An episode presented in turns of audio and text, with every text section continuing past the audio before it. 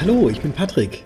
Mit dem virtuellen Zukunft für Finanzberatung Tourbus bin ich quer durch die Republik unterwegs, immer auf der Suche nach interessanten Gesprächspartnern aus einer der wohl spannendsten Zukunftsbranchen. Mit dabei natürlich das Zukunft für Finanzberatung Freundebuch und das werden wir jetzt gemeinsam ausfüllen. Auf geht's!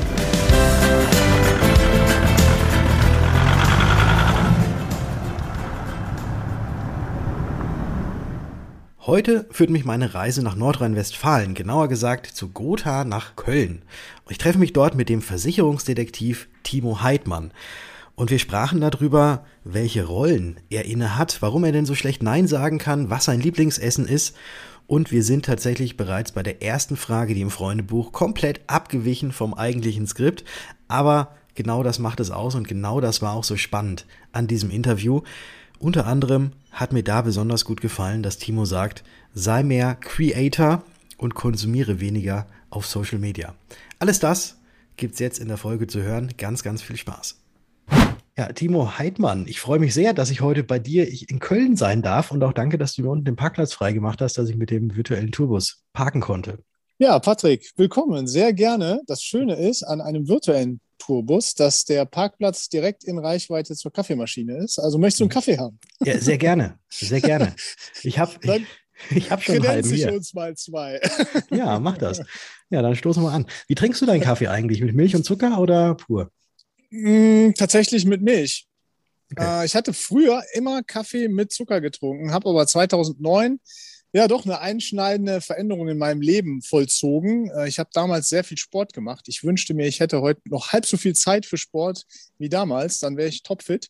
Mhm. Und ähm, habe damals dann 2009 irgendwann dann beschlossen, auch meine Ernährung, ja, einen Ernährungsplan aufzustellen und meine Ernährung umzustellen. Habe in dem Moment auch aufgehört, dann Alkohol zu trinken, weil das nicht damit einhergeht und habe auch aufgehört, Zucker in meinen Kaffee zu tun. Und Sport mache ich heutzutage leider weniger, als ich gerne möchte. Da fehlt mir momentan so ein bisschen die Zeit zu. Mhm. Aber tatsächlich Alkohol trinke ich nach wie vor nicht und Kaffee trinke ich nach wie vor ohne Zucker.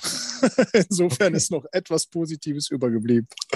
Ja, da haben wir jetzt schon mal einen ganz guten Einblick äh, in deine Kaffeetrinkweise und auch in deine äh, sportliche Weise äh, gefunden. So sieht's aber, aus. Aber ich denke mal, da kommen wir gleich drauf, weil ich habe ja das Freundebuch mit dabei. Und das mhm. würde ich jetzt einmal ganz kurz aufschlagen und dir einfach mal die Fragen stellen. Und wie ich es immer zu all den Freundebucheinträgern sage, bitte rede schön leserlich.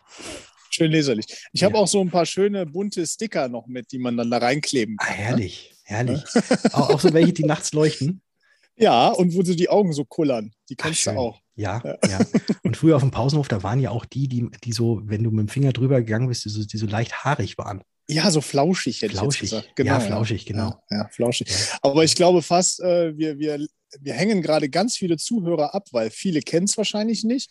Und äh, entweder weil sie das nicht mehr erlebt haben oder weil sie es, ja, weil sie zu jung sind und es überhaupt nicht nachvollziehen können, wovon wir gerade sprechen. Okay.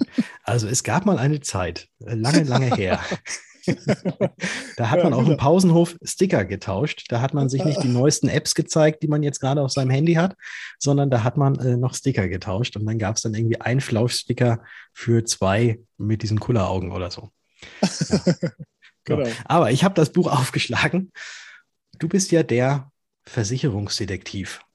So kennt man dich zumindest auch aus dem Fernsehen. Aber du bist ja jetzt nicht einfach nur so ein Fernsehmensch, der irgendwie einen auf Versicherungsdetektiv macht oder auf Schadenregulierer, wie es ja korrekterweise eigentlich heißt, mhm, genau. sondern du bist ja in deinem wirklich Leben auch ein Schadenregulierer bei der Gotha und hast ein Team unter dir und machst das, was du im Fernsehen zeigst, auch tatsächlich jeden Tag. Ist das so korrekt? Ja, 90 Prozent ja. Man muss sagen, das Ganze ist ja gewachsen im Laufe der Zeit. Wir sind jetzt schon seit über zehn Jahren oder ich seit über zehn Jahren bei dem Format der Versicherungsdetektive dabei. Und als das losging, als ich losgelegt habe, war ich komplett Vollzeit als Schadenregulierer tätig. Und die Kamera von RTL war dann eben bei meinen Vorgängen dabei.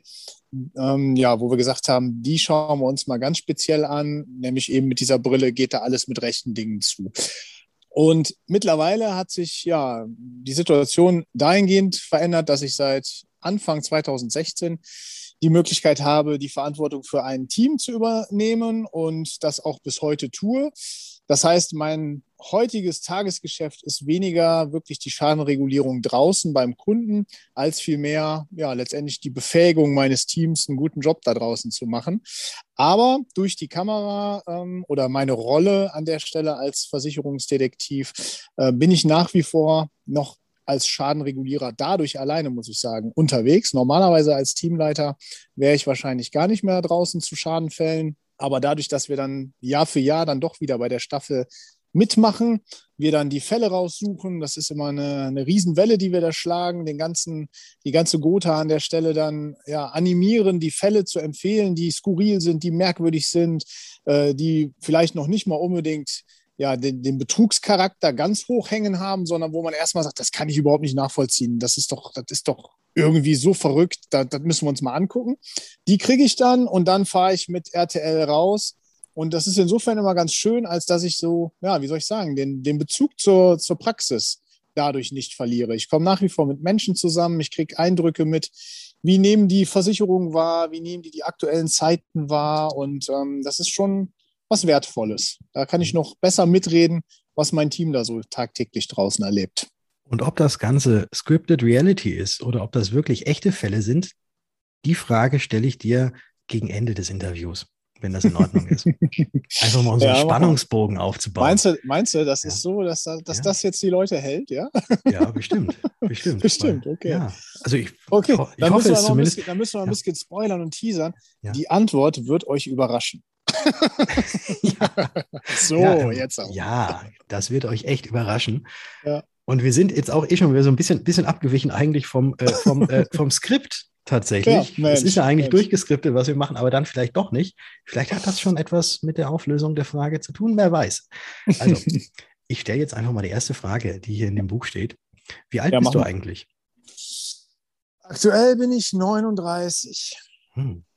Und Atme ich schwer, ne? Oh, ja, die 40. Ah. Ich komme jetzt in die Phase der Midlife-Crisis. Ist es tatsächlich schon? Ja, ich merke das auch so, ja. Ja.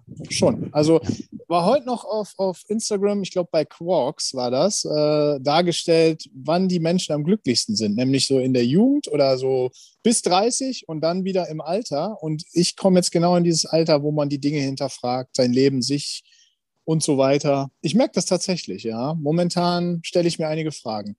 Mhm. Ich bohre jetzt mal ganz investigativ, total tief. Äh, welche Frage stellst du dir denn? Na, es ist, also ich, äh, wie soll ich sagen, ich, äh, ich habe keinen Job, der 9 to 5 ist. Ich habe mhm. ähm, darüber hinaus halt ich mag es für mich selber so ein Stück weit in, in Rollen zu denken. Ne? Also jeder von uns hat ja verschiedene Rollen. So, das ist der Papa, das ist der Sohn, das ist der Enkel, das ist ja, der, der Mitarbeiter, das ist die Führungskraft. Also jeder von uns hat ja ganz viele Rollen. Und ich ähm, bin tatsächlich schlecht im Nein sagen. Und so haben sich doch über die Jahre einige zusätzliche Rollen, besondere Rollen bei mir ja so akkumuliert, wo ich es auch nicht schaffe, es sein zu lassen. Also allein jetzt so eine Tätigkeit fürs Fernsehen, das ist halt irgendwie was so Besonderes, ähm, was ich an der Stelle auch wertschätze. Ähm, wie du schon sagst, man kennt dich als Versicherungsdetektiv. Also es ist jetzt gar nicht so, dass ich durch die Innenstadt laufe und es ganz toll finde, wenn die Menschen mich erkennen. Äh, ja, das ist jetzt nichts, was, was mich irgendwie äh, an, der, an der Stelle fasziniert oder was, was mich beflügelt dabei, möglichst bekannt zu sein. Das ist es nicht. Aber ich stelle fest, dass viele Menschen ähm, du kennst das, wenn du, wenn du das Gefühl hast, man kennt sich irgendwoher. Du mhm. hast einen, du hast einen gesehen und denkst, wir haben uns doch schon mal irgendwo gesehen. Das ist so ein ganz besonderer Moment, der, der versetzt dich in so eine, in so eine Unsicherheit, aber auf der anderen Seite auch wieder in so eine gewisse Verbindung zu dem Menschen, den du da siehst, wo du denkst, hey, wir kennen uns doch. Also es ist ein ganz besonderer Moment für, für beide, ein positiver Moment eigentlich. Ja. Und das ist das, was ich tatsächlich tagtäglich, wenn ich mich draußen bewege, erlebe.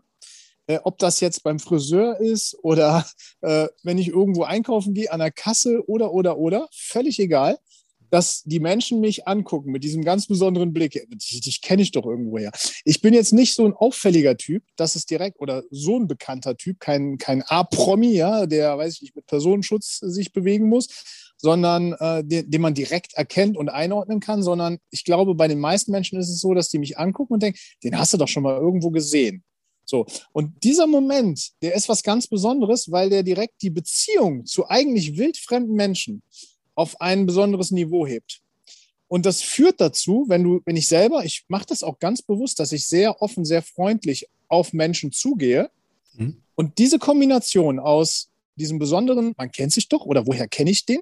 Und äh, dann diesem, diesem offenen Gemüt, sage ich mal, dieser freundlichen, ja, dieser offenen Ansprache der Menschen, führt dazu, dass man sehr schnell in tolle Situationen kommt und die Menschen sich einfach öffnen. Mhm. Also ich kann das ganz plakativ machen. Jetzt äh, vor letztes Wochenende war ich im Wald spazieren. Und dann bin ich da so über Wege gestapft, da kam mir da einer entgegen und der, der frug dann so ganz kritisch, äh, was ich da machen würde. So, also scheinbar bin ich irgendwie über sein Grundstück gelaufen. Ich hatte das Gefühl, so halb, ich tue da was Verbotenes, ja. Ja. Und dann kamen wir uns zwei, drei Schritte näher und dann sagte er, äh, dich kenne ich, du bist doch der äh, hier Versicherung aus dem Fernsehen. Und mhm. schon war das Eis gebrochen. Wir haben dann noch bestimmt 20 Minuten miteinander gequatscht. Was war nämlich mit dem? Der kam unten aus dem Elsass, hatte auch so ein bisschen französischen Akzent. Mhm. Und äh, der war hier bei mir in der Gegend, in der Region, weil er so ein Harvester, also der ist Baumfäller mit so einem Harvester. Und dann haben wir uns da über Baumfällen und äh, über die aktuelle Lage mit dem Borkenkäfer und dem Klimawandel unterhalten und wie sich das auf seinen Job auswirkt. Total spannend. Das heißt, ich komme zum Beispiel jetzt mit diesem Menschen in ein Gespräch rein, ja, was mich wiederum total bereichert. Ich habe unter anderem auch jetzt seine WhatsApp-Nummer, falls mein Sohn mal Harvester fahren will. Mhm, ja, also diese, diese Kleinigkeiten, so dieses Netzwerken, dieses äh, freundlich mit Menschen umgehen, und darüber seinen eigenen Horizont erweitern. Das ist das, was aus meiner Sicht zum Beispiel jetzt der, der Mehrwert ist aus, wenn man es jetzt mal nennen will, Bekanntheit oder ja, Bekanntsein, so ein bisschen. Das ist unheimlich beflügelnd. Deshalb tue ich mich schwer damit, zum Beispiel ähm, Versicherungsdetektive einfach sein zu lassen, weil ich beschließe, es wird mir jetzt alles zu anstrengend. Jetzt sind wir abgebogen, ne? die, die einzelnen Rollen. Ähm, ja. Dadurch, dass ich jetzt, also ich wäre jetzt heute auch nicht bei dir, wäre ich Schadenregulierer bei der Gotha. Ich wäre wahrscheinlich auch nicht bei dir, wäre ich Teamleiter bei der Gotha. Ich wäre vielleicht bei dir, wäre ich Vorstand oder Bereichsleiter oder Vertriebsleiter oder sonst was, aber nicht als der Timo, der, ich sag mal, an der Basis irgendwo mitarbeitet, so wie ich das tue. Ja, auch da wieder habe ich natürlich eine besondere Rolle. So. Und ich stelle mir dann schon die Frage, ähm, weil das ja jetzt schon viele Jahre so geht, was kann ich da eigentlich ähm, draus machen? Mit, mit mehr wie soll ich sagen, mit mehr Sinn. Wie kann ich diese Situation, in der ich mich befinde, mit mehr Sinn koppeln? Und da ist eine Sache, die mich ganz stark antreibt, die du ja auch in dir hast, das Thema Branchenimage. Warum hat die Versicherungsbranche eigentlich so ein schlechtes Image? Kassieren nur, aber zahlen nicht. Ja, wenn ich, wenn ich die, mich dem Thema Betrug näher, also wie viel Versicherungsmissbrauch betrieben wird, wie gering das Unrechtsbewusstsein ist, da was gegenzusetzen mit einfach einer positiven, freundlichen, transparenten Art, die ich, glaube ich, mitbringe oder die ich versuche bewusst mitzubringen.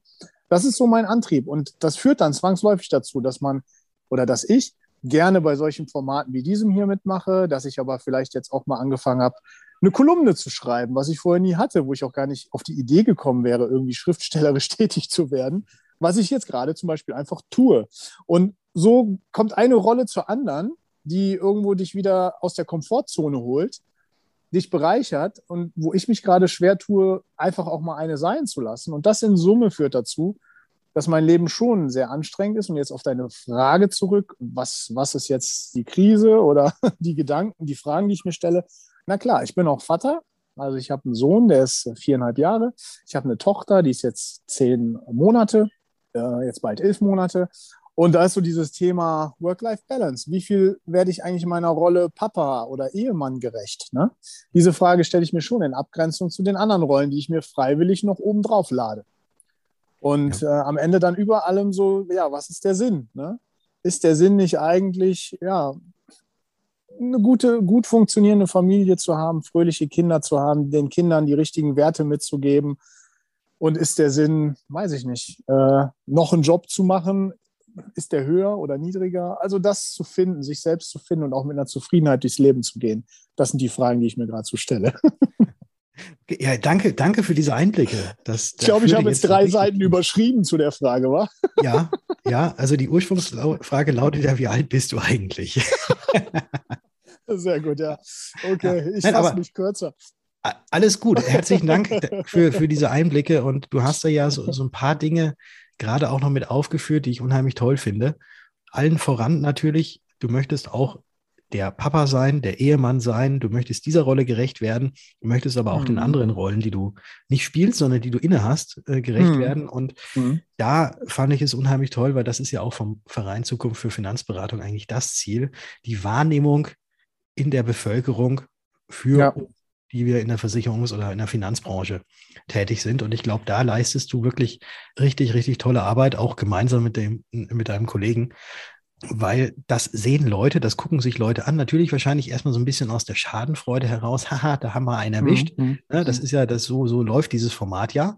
Mhm. Ähm, aber trotzdem, dass man dann sagt, oh ja, Mensch, die von der Versicherung, die sind ja gar nicht so böse, wie wir immer gedacht haben.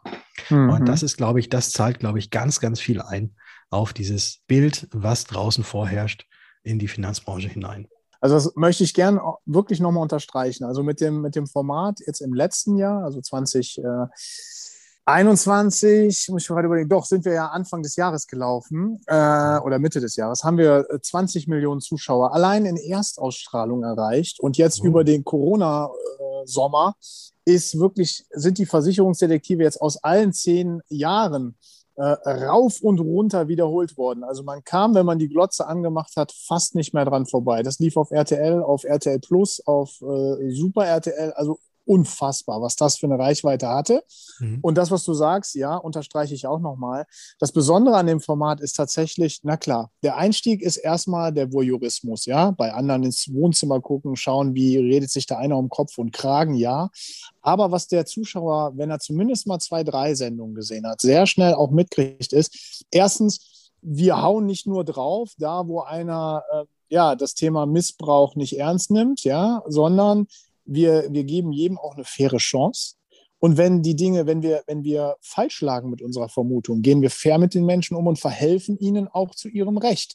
Also mhm. der Zuschauer wird mit auf diese Reise genommen, ja, dass erstmal eine Schadenmeldung da ist, die irgendwo nicht nachvollziehbar ist. Und er wird mit auf die Reise genommen, was die Klärung angeht. Warum werden eigentlich Fragen gestellt? Warum kommt es eigentlich auf Details an, wenn man jetzt über Haftung spricht oder im, im Haftpflichtschaden zum Beispiel?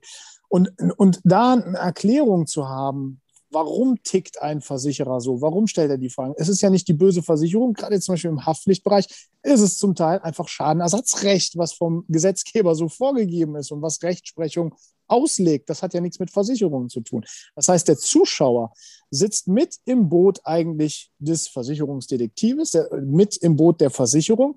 Er ist für die Wahrheit, er ist für Gerechtigkeit zusammen mit uns. Das ist was ganz Besonderes, weil so werden wir sonst nicht wahrgenommen. Sonst ist er ein meistens ein Gegeneinander, also die kassieren nur, aber zahlen nicht. Und wenn ich einen Schaden habe, muss ich gucken, wie ich es melde oder ich mache es teurer, weil sie eh was kürzen. Diese Haltung mhm. ist viel ausgeprägter, als dass da ein ernsthaftes Interesse wäre, wie funktioniert Versicherung oder ein Wunsch, die Dinge korrekt zu verstehen. Das ist alles nicht da. Das heißt, wir erreichen sehr viele Menschen, die Menschen sitzen mit uns in einem Boot und sie kriegen letztendlich auf diese unterhaltsame Art und Weise ein Verständnis, wie Versicherung funktioniert und vor allen Dingen auch, sie kriegen mit und erleben und kriegen einen persönlichen Eindruck, dass wir bei der Versicherung halt alle auch einfach nur Menschen sind.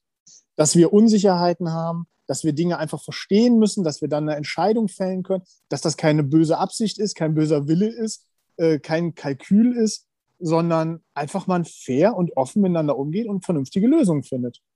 Und das finde ich ist eine Message, die wir da senden. Da kann ich persönlich voll hinterstehen, wenngleich ich am Anfang oder auch heute ab und zu noch moralisch mir schon die Frage stelle, was steht mir eigentlich zu? Ja, wenn ich ähm, ich trage da viel Verantwortung, wenn ich sage, 20 Millionen Zuschauer bei so einer Staffel, also so eine Sendung sehen zwei bis drei Millionen, kann man sagen. Ja? Mhm. Lineares Fernsehen wird immer weniger, am Anfang war es noch mehr, aber zwei Millionen bis drei Millionen schalten da ein. Das sind viele, viele Menschen. Und ähm, wenn ich da jetzt mit einem Kunden spreche und ich den zu hart rannehme, sage ich jetzt mal, mhm. weil ich die Sache nicht glauben kann, äh, ihn immer weiter damit konfrontiere, dass ich es nicht glauben kann, ich ihm aber vielleicht tatsächlich Unrecht tue, habe ich da verdammt viel Verantwortung für diesen Menschen. Das sehen seine Freunde, das sehen seine Kollegen, das sieht sein Chef, ja, das sieht sein Umfeld. Ja.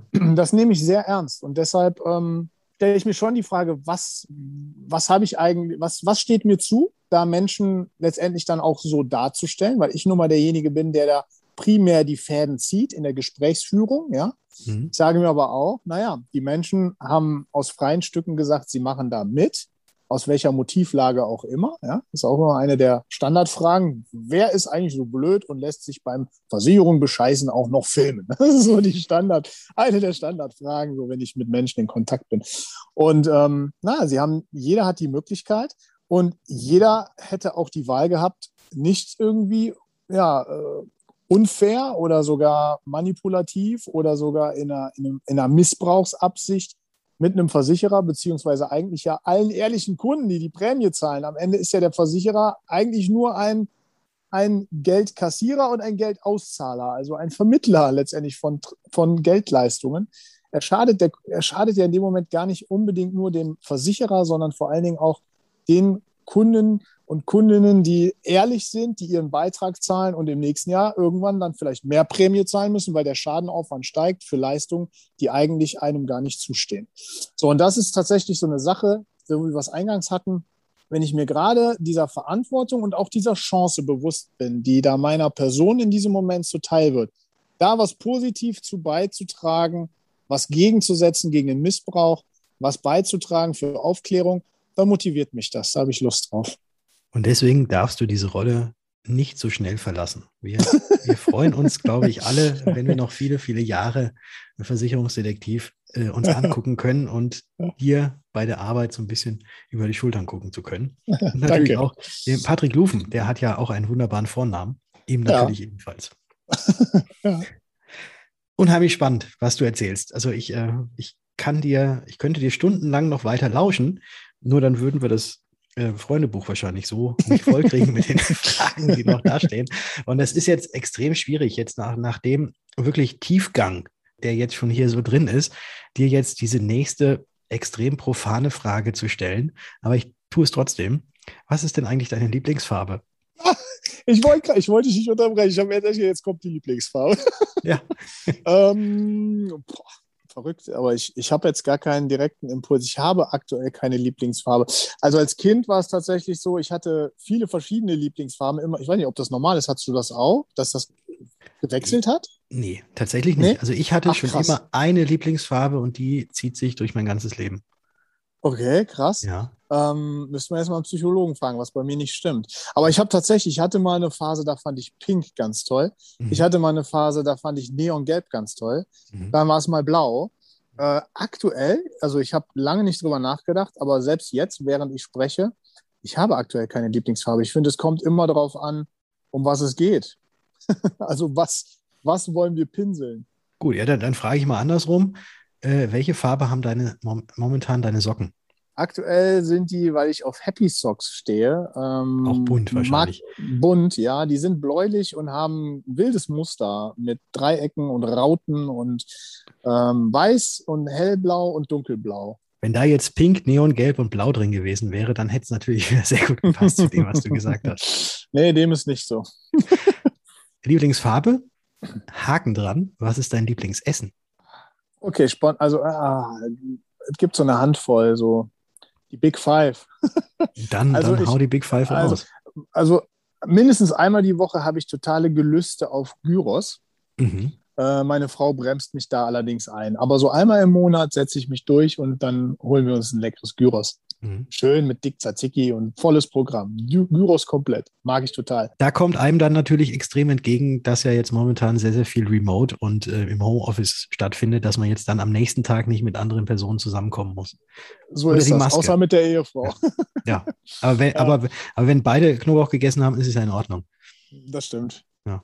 Nee, ansonsten, was ich unfassbar gerne mache, ist äh, Grillen. Also auch das ganze Jahr über ähm, und auch mindestens eigentlich dreimal die Woche haben wir irgendwas auf dem Grill. Mhm. Ähm, was ich richtig gerne mag, ist Spare Ribs, dann über, über lange Zeit dann auch auf dem Grill oder aber auch Pizza. Also ich mache tatsächlich Pizza auf dem Grill. Also es ist jetzt nicht dreimal die Woche das Steak drauf, sondern insgesamt. Also ich mache auch gerne mal Reibekuchen draußen auf, auf dem Grill, an so, an so einem Gas, also einem Flamm, Gasflammenbrenner, den der Grill dann noch hat.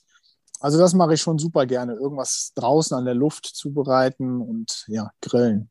Mhm. Mm, Ja, Gyros, Grillen, habe ich gesagt, fünf Pizza. Reicht erstmal, ja? Ja, das Okay, reicht genau. erstmal. Nehmen wir drei von den Nee, fünf. nehmen wir drei. Vielleicht frage ich dich dann nachher, weil die Frage, du hattest sie ja vorhin schon wieder fast schon beantwortet und äh, da wollte ich dich schon fast unterbrechen, weil es steht ja immer noch die Frage im Raum, ob denn die Fälle beim Versicherungsdetektiv auch echt seien. Und Aber nur fast frag, beantwortet, ne? ja, eher nur die, die fast Spannung beantwortet. ist da, weil Wahnsinn. äh, es wird alle überraschen, was Ja. da noch kommt.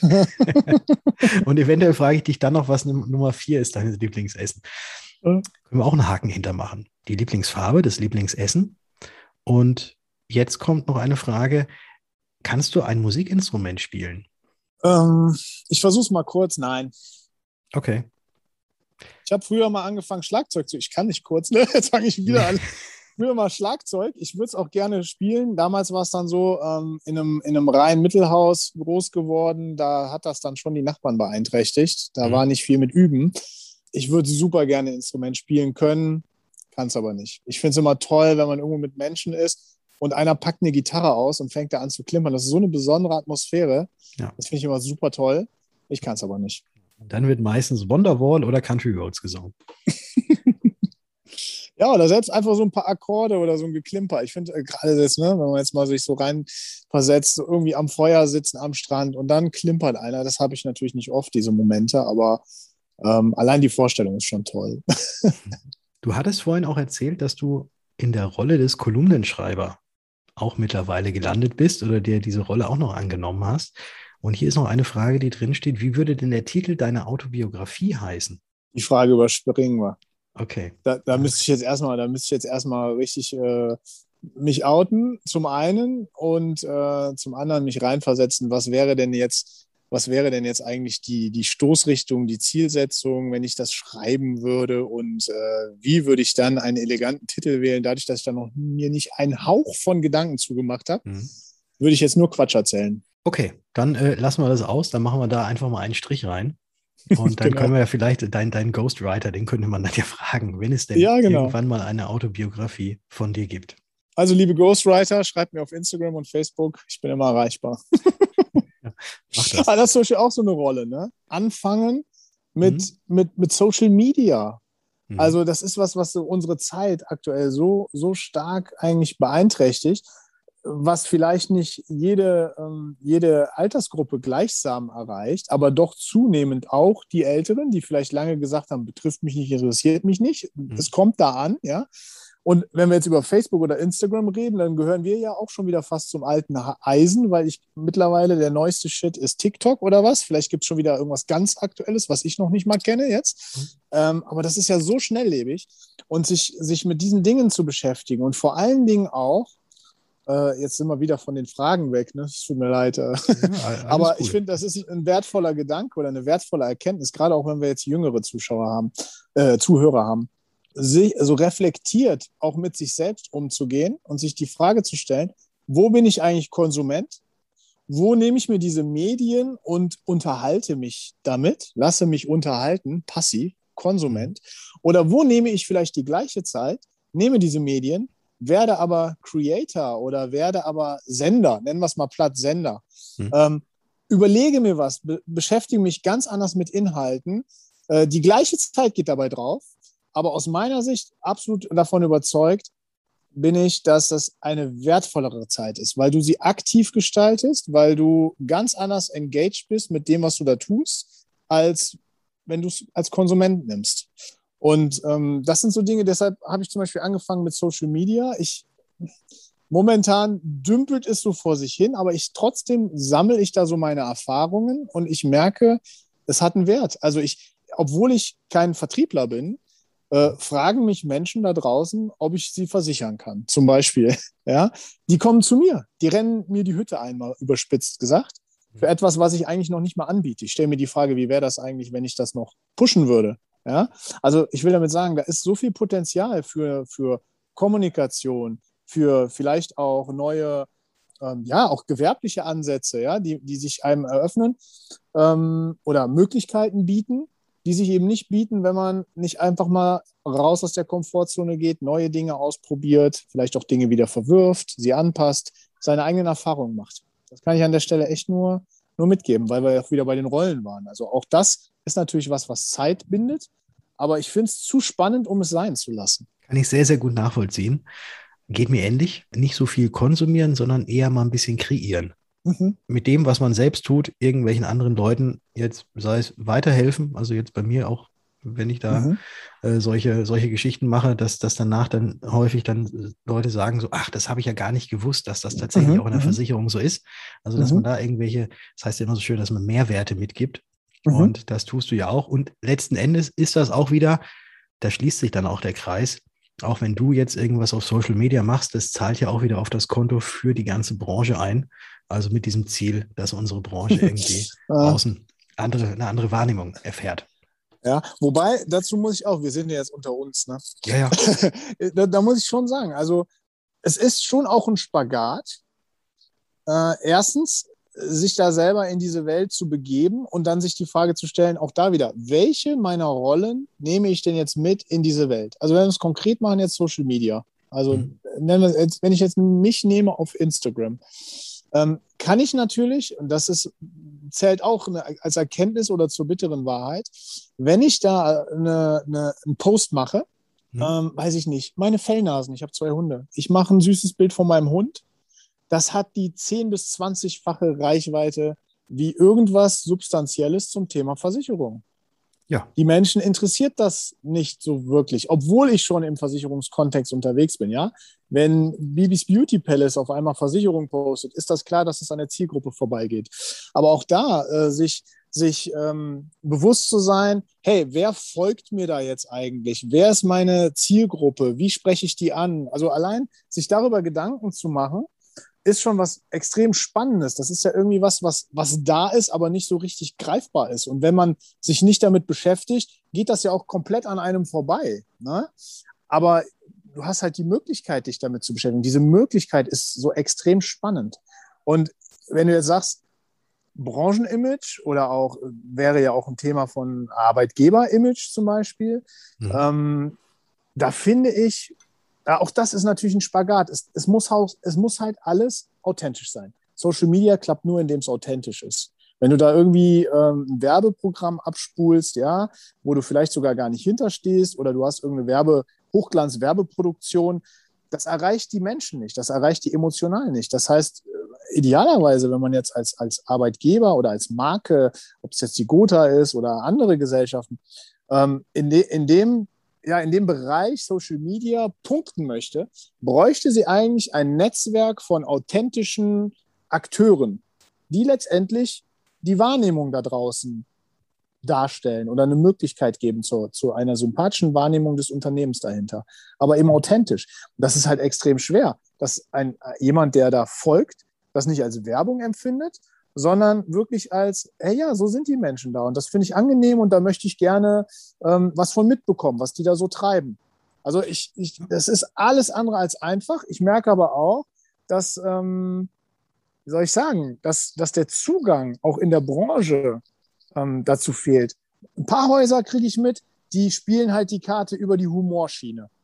Also die ja. machen was im Bereich Social Media, dann aber über tatsächlich auch qualitativ hochgradig, äh, ja, hochgradig, qualitativ hochgradige äh, Produktionen, dann aber über den Humor. Das ist natürlich auch was, was die Leute sich angucken. Aber das hat noch nichts damit zu tun, dass ich authentisch die Menschen im Unternehmen kennenlerne. Ne? Mhm. Ich nehme aber auch nicht wahr, dass jetzt einer von der Gotha zum Beispiel sagen würde, ey Timo, wir unterstützen dich da jetzt mal, mach mal mehr oder so, ja. Also das ähm, findet jetzt auch nicht statt. Das heißt, ich bin damit so ein Stück weit alleine, was Schönes. Ich kann tun und lassen, was ich will. Mir diktiert da keiner was rein. Auf der anderen Seite denke ich, ah, und das ist ja in jedem Haus mehr oder weniger der Fall. Also ich kenne jetzt nicht den Riesen, den Riesen äh, Versicherungsinfluencer, ja, der ja, es gab früher mal einen. unterwegs ist. Ja, es jetzt gab ja mir, jetzt komme ich erstmal mit dem Herrn Kaiser. Mit den dem Herrn Kaiser, ja, ja, genau. Ja, der wurde halt übers lineare Fernsehen aber ja gesetzt. Ja. ja. So. Ne? Aber ja, das war ja dann auch eher so eine, so eine Werbefigur. Das war ja jetzt nicht eine authentische, eine echte Persönlichkeit, oder? Das ist auch richtig. Ja, eine echte Persönlichkeit so. war es, aber den Herrn Kaiser so gab es, der heißt auch, glaube ich, gar nicht Kaiser. Und der war auch kein Vermittler von der Allianz. Ja, ja es war halt eben eine Werbefigur, aber die, die genau. kannte gut, oder kennt gut platzierte Werbung. Ja. Genau. Ja, es ist also, um das abzunehmen, jetzt könnten wir wahrscheinlich zwei Stunden nur alleine über das Thema reden. Wir sind schon wieder weg vom Freundebuch. Und es ist vor allen Dingen relevant. Es ist halt hochgradig branchenrelevant, denke ich. Ja, weil wie will ich die Zielgruppe von morgen ansprechen und vor allen Dingen auch nachhaltig ansprechen? Aber ja, gut. Über, über, über Social Media definitiv und das wird auch wahrscheinlich die Zukunft sein. Sondern die Frage kommt später mal, ich, ich überblätter dir einfach, weil du ja jetzt da schon dazu schon was gesagt hast.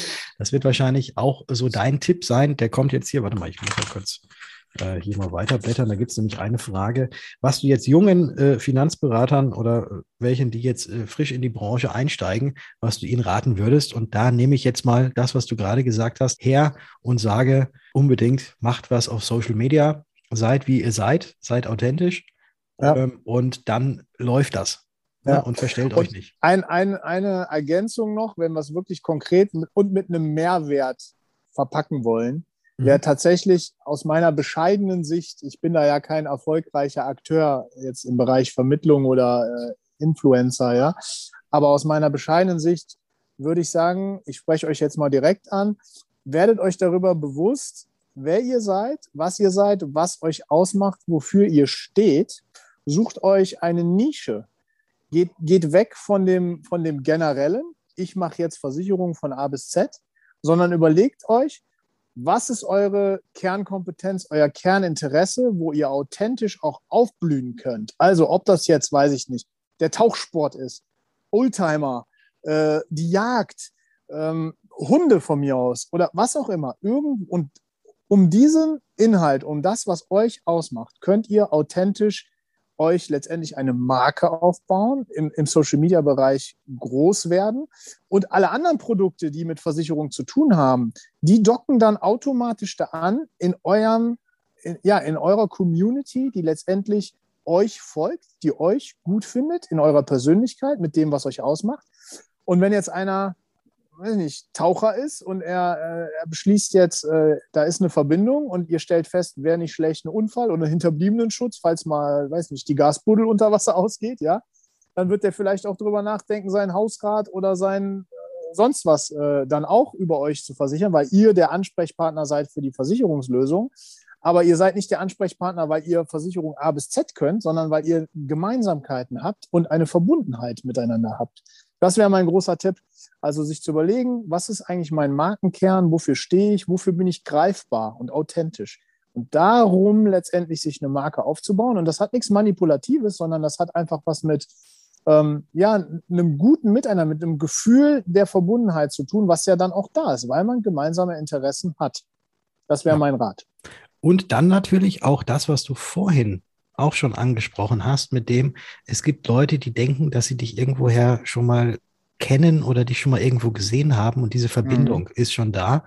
Die mhm. ist natürlich auch über Social Media, wenn dann irgendwelche auf dich aufmerksam werden und aus diesem mhm. Grund zu dir kommen und bei dir eine Versicherung ähm, abschließen möchten, mhm. da ist diese Verbindung auch schon gegeben. Ja. Äh, diejenigen, die zu dir kommen, die kennen dich schon oder vermeintlich denken sie, dass sie dich kennen, weil ja, sie schon ja. ganz, ganz viel mitgekriegt haben. Und man ist keine fremde Person mehr, obwohl man sich im Leben tatsächlich noch nie persönlich gegenüber saß oder sich noch nie ja. irgendwie persönlich gesprochen hat. Sagen wir es mal so, weil Videochat und so weiter funktioniert ja auch. Aber dass man noch nie wirklich miteinander aktiv kommuniziert hat. Das ist auch irgendwie ein sehr, sehr tolles Phänomen, äh, was du vorhin beschrieben hast, dass Leute schon denken, dass sie dich kennen oder zumindest irgendwo mal gesehen haben. Auch sowas ja. kann über Social Media erzeugt werden und jetzt halt nicht in diesem großen Rad, ich war mal im Fernsehen, sondern ich mhm. habe meinen Instagram-Account, ich habe meinen Facebook-Account, ich bin auf TikTok und mache da schöne Videos. Ja, nur auch da, ne? also das, das, das bindet das nochmal schön ab, dass, ich sag mal, dieses, wenn man aufeinander trifft, dieses erste Beschnuppern, wenn man sich vorher noch nie gesehen hat, das nimmt ja Raum und dann steckt man den anderen in irgendwelche Schubladen. Ne? Mhm. Diese, diesen Prozess kürzt ich dadurch ab, dass ich dem anderen die Möglichkeit gebe, mich vorher schon irgendwie wahrzunehmen. Das heißt, das, was in seinem Kopf rattert, habe ich komplett abgekürzt. Und ich habe die Gelegenheit, und deshalb muss es aber authentisch sein, weil wenn ich mich im Internet irgendwie darstelle, wie ich in Wirklichkeit nicht bin, habe ich sofort, wenn ich in Wirklichkeit aufeinandertreffe, einen Bruch und das Vertrauen ist weg. Es würde mhm. sogar schädlich sein. Wenn es aber authentisch ist, dann hat der andere, natürlich, wenn er das reflektieren würde, wird er sagen, ja, wir haben uns noch nie gesehen, ich kenne dich nur aus dem Internet. Aber das reflektiert so niemand, sondern ich sag mal, die Schubladen, die sind schon bestückt, ja. Mhm. Und, ähm, und es ist schon, wie soll ich sagen, eine, diese gewisse Verbundenheit ist dadurch schon da. Und das ist eigentlich der eigentliche Wert von Social Media. Neben, dem, neben der Tatsache, dass man miteinander in Kontakt kommt. Aber das wäre für euch der Mehrwert, dass ihr viel einfacher, viel leichter mit Menschen in Verbindung kommt, die euch schon grob einschätzen können. Dadurch seid ihr viel schneller in, eine, in, einer, in einer anderen Ebene, als dass erstmal Vertrauen aufgebaut werden muss und man gar nicht weiß, ja, wie spreche ich jetzt mit dem anderen, so dass ich letztendlich Vertrauen erstmal herstelle. Mhm. Weil das kann ja auch, je nachdem, wie ein Gesprächsfluss ist, kann das ja auch voll in die Tonne gehen, voll in die Hose gehen. Ja? Aber ja. diesen ganzen Prozess kürze ich ab, indem, indem derjenige erstmal das Gefühl hat, ja, man kennt sich ja. Hier ist auch schon das Ende des ersten Teils des Freundebucheintrags mit Timo Heidmann. Seid gespannt, was in der zweiten Folge so alles kommen wird. Da stelle ich dem Timo noch ein paar weitere Fragen aus dem Freundebuch. Mal gucken, wie weit wir diesmal von den eigentlichen Fragestellungen abweichen. Aber eine Antwort, die wird es definitiv geben. Und zwar, ob bei den Versicherungsdetektiven auf RTL alles geskriptet ist oder ob sich da tatsächlich nicht nur um reale Fälle, sondern auch reale Personen, die daran teilnehmen, handelt. Also bleibt gespannt, schaltet beim nächsten Mal wieder ein. Und wenn euch das Gehörte bisher gefallen hat, dann freue ich mich natürlich auch sehr, wenn ihr diesem Podcast eine Bewertung hinterlasst und ihn natürlich auch gerne abonniert. Damit helft ihr, dass noch mehr auf dieses Format aufmerksam werden, dass unser Verein Zukunft für Finanzberatung bekannter wird und wir gemeinsam in der wohl spannendsten Zukunftsbranche wachsen. Denn mit uns wird die Welt ein Stück sicherer.